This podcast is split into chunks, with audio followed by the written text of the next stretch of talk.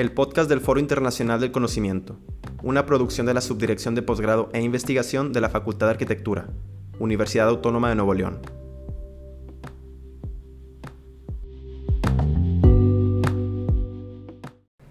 Hola, ¿qué tal? Me presento, soy la doctora Sofía Luna, profesora de Diseño Industrial de la Facultad de Arquitectura en la Universidad Autónoma de Nuevo León. Y estoy aquí nuevamente para compartirte información referente al proceso de diseño y sus etapas. En un capítulo anterior habíamos abordado el tema del proceso de diseño de manera general. En esta ocasión lo que te quiero estar presentando es las herramientas, en este caso específicamente Insight Combination, que se aplican en una de las fases del proceso de diseño, que sería esta segunda fase del proceso tenemos muy claro que todo proceso está conformado generalmente de las mismas fases o etapas, dependiendo de el autor que lo señale. Primeramente tenemos la fase de investigación y posteriormente pasamos a una etapa de análisis, síntesis previo a la ideación y después a la conceptualización. Esta herramienta nos sirve para apoyar esta fase del proyecto donde ya tenemos la información de la investigación y vamos a ver cómo vamos a sintetizarla, analizarla y tenemos estas herramientas que se han generado específicamente para apoyarnos en estas etapas. ¿Y por qué centrarnos en el análisis y la síntesis? Pues porque siempre es importante que sinteticemos la información que tenemos y nos demos cuenta de las necesidades del mercado, las tendencias, lo que mercadológicamente se está buscando y tenemos la necesidad de agrupar esta información. Cuando hacemos la investigación, obtenemos mucha información que por parte de el diseñador tenemos que estructurarla, ordenarla, procesarla, para de ahí ver los puntos esenciales que me van a dar pie a la etapa de ideación. O sea, si tenemos que construir esta información.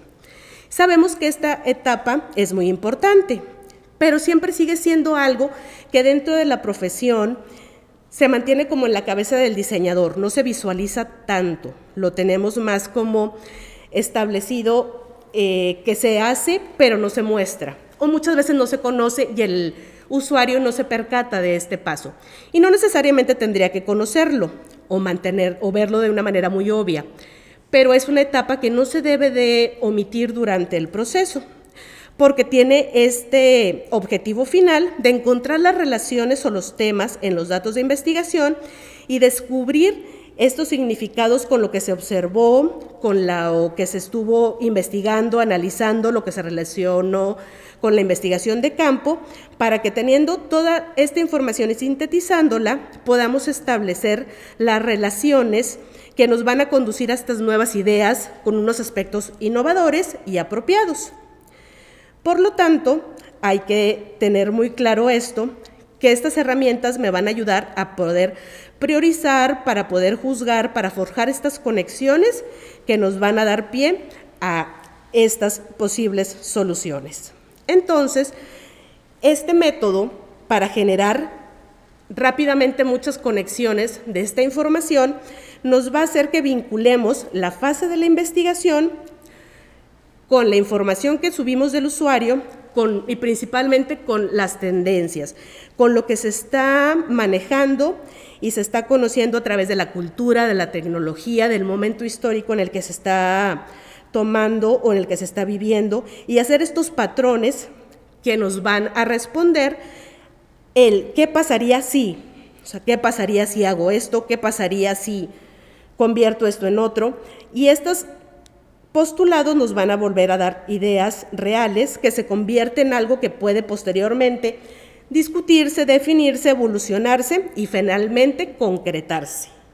Como ya señalamos, tenemos que los insights se derivan de la investigación y la interpretación del usuario. Por lo tanto, esta información es la que tenemos que considerar como punto de partida para la ideación. Por ejemplo, de una manera muy burda quizá, tenemos el que hacemos una investigación para generar una nueva aplicación.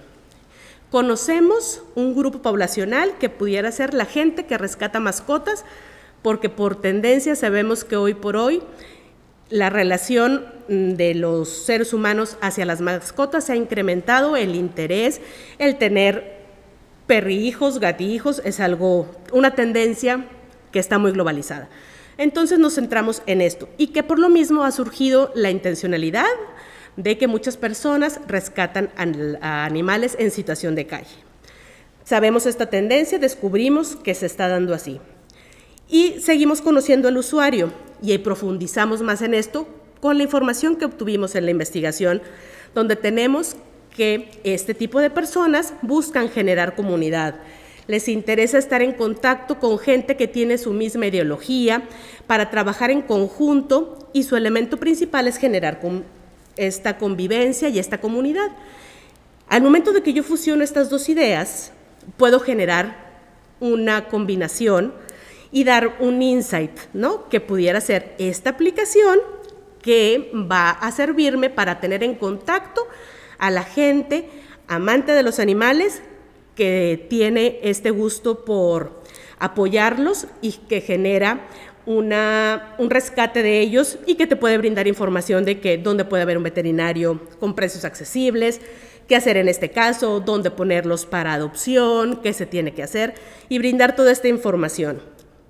Que esa pudiera ser el insight que después se analiza y se aterriza, pero yo fusiono este conocimiento de la tendencia, este conocimiento del usuario y llego a una idea, partiendo de, insisto, de este ejemplo. Porque ya sabemos que tenemos que conocer lo referente a las tendencias, donde nos vamos a dar cuenta de qué cambios tecnológicos, sociales, en la moda, en la cultura se están dando y que estos cambios se van a reflejar en los grupos o en las subculturas, como en este caso sería este grupo de personas amantes de los animales. Y ya que se tienen estos identificados, porque nosotros al momento de iniciar una investigación todos tenemos un problema, pues vamos a abordar este problema, vamos a conocerlo, vamos a conocer estas tendencias, vamos a conocer a nuestro usuario y de ahí vamos a empezar a concretar elementos, a identificar elementos que pueda yo fusionar y que me den una posible solución o un concepto de diseño que me va a llevar posteriormente a una solución más tangible y real, pero que surge primero de una manera más espontánea, con esta mezcla a través de esta herramienta de Easy Combinations. Esta herramienta que eh, tenemos que darle el crédito al diseñador John Colco, quien la propone, este diseñador estudioso de teorías de enseñanza y aprendizaje del diseño, tiene como esta herramienta otras más, que a quien le interese puede checar a lo referente o buscar en la red a John Colco, que es el director del Austin Center Design y que tiene un currículum extenso en el ámbito del diseño, pero que hoy por hoy se centra mucho en la creación de teoría del diseño muy accesible hacia generar conocimiento. ¿Y qué voy a hacer para utilizar esta herramienta? Pues primero voy a tener esta información, de la cual voy a, puedo obtener mapas conceptuales, registros, listados, o sea, checklist, y voy a ir resaltando estos aspectos que me puedan ser de utilidad, de por qué esto es importante, cómo lo puedo utilizar, aspectos trascendentes que pueda considerar interesantes y que llamen la atención. Y voy a identificar estos apartados de mi problema, porque ya estamos centrados en un problema, y los voy a enlistar. A la vez que voy a enlistar las características del usuario. Recordemos que aquí lo que vamos a estar fusionando es a la tendencia y al usuario. Esto muchas veces se hace de manera visual, recordando que los diseñadores somos muy visuales y que nos gusta utilizar nuestro espacio y entorno para poder proyectar nuestras ideas. Por eso es muy común que se trabaje en pizarrones, eh, con post-its en la pared, con muchos esquemas. Y esta no es la diferencia con esta herramienta, porque se propone que a través de papeletas que podamos estar pegando en un espacio o que se puedan tener visualmente para poder concretar toda la información, tengamos unas papeletas con la información de las tendencias de un color y otras papeletas con la información del usuario en otro color. Para de ahí generar una relación forzada. Las voy a enumerar y voy a empezar a generar esta relación forzada. Que las relaciones forzadas también se consideran otra herramienta para generar ideación, donde voy a estar si fusiono esta, esta tendencia con esta actitud del usuario, ¿a qué me lleva? ¿Por qué puedo hacer que esto funcione? ¿Por qué el usuario está haciendo esto? Y me va a dar pautas para identificar nuevas ideas. Estas nuevas ideas, un tanto en ocasiones forzadas, son las que posteriormente voy a estar aterrizando y que voy a estar planteando en una nueva papeleta con otro color. Aquí, entre más relaciones encuentre es mejor, porque ya después de esto voy a empezar a discriminar cuáles son de utilidad y cuáles son las que no pudieran tener trascendencia o dejarlas para otra solución. Y este tipo de herramientas se ha usado para generar propuestas muy interesantes como eh, cuando los chicles empezaron a tener esta cuestión de ayudarnos para evitar caries, para evitar tener un, mal olor eh, y no como un dulce, ¿no? Entonces, a partir de este tipo de dinámicas, surgen este tipo de ideas de darle un giro a los problemas y a las posibles soluciones y tener algo innovador, que en un momento de análisis pues no se esperaba que se fuera a generar esto, o sea, se buscaba como un enjuague bucal o algo así, que derivó en agregar este elemento a otro producto que ya existía como el chicle y fusionarlo.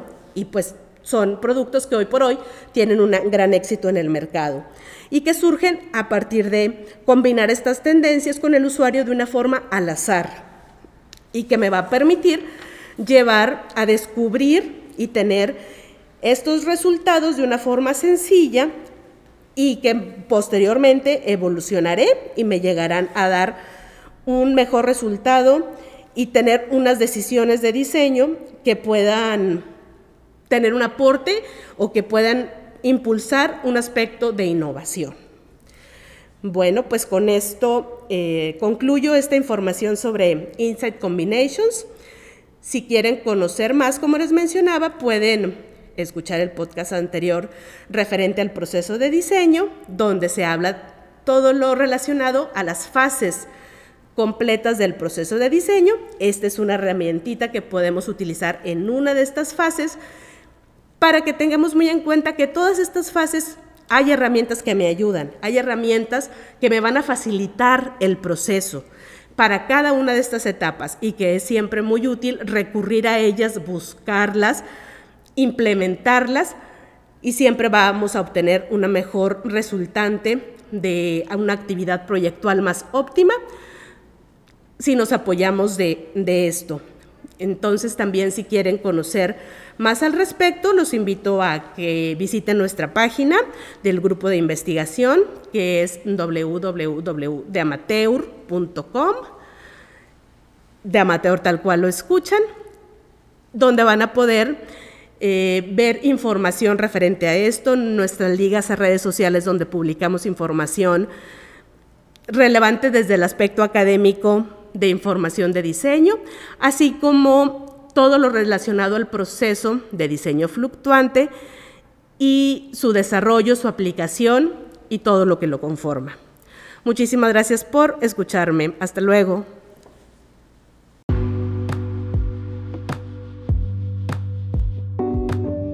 La cuarta edición del Foro Internacional del Conocimiento se llevará a cabo los días 7, 8 y 9 de marzo del presente año. Sus ejes temáticos serán la innovación y la investigación. Te esperamos.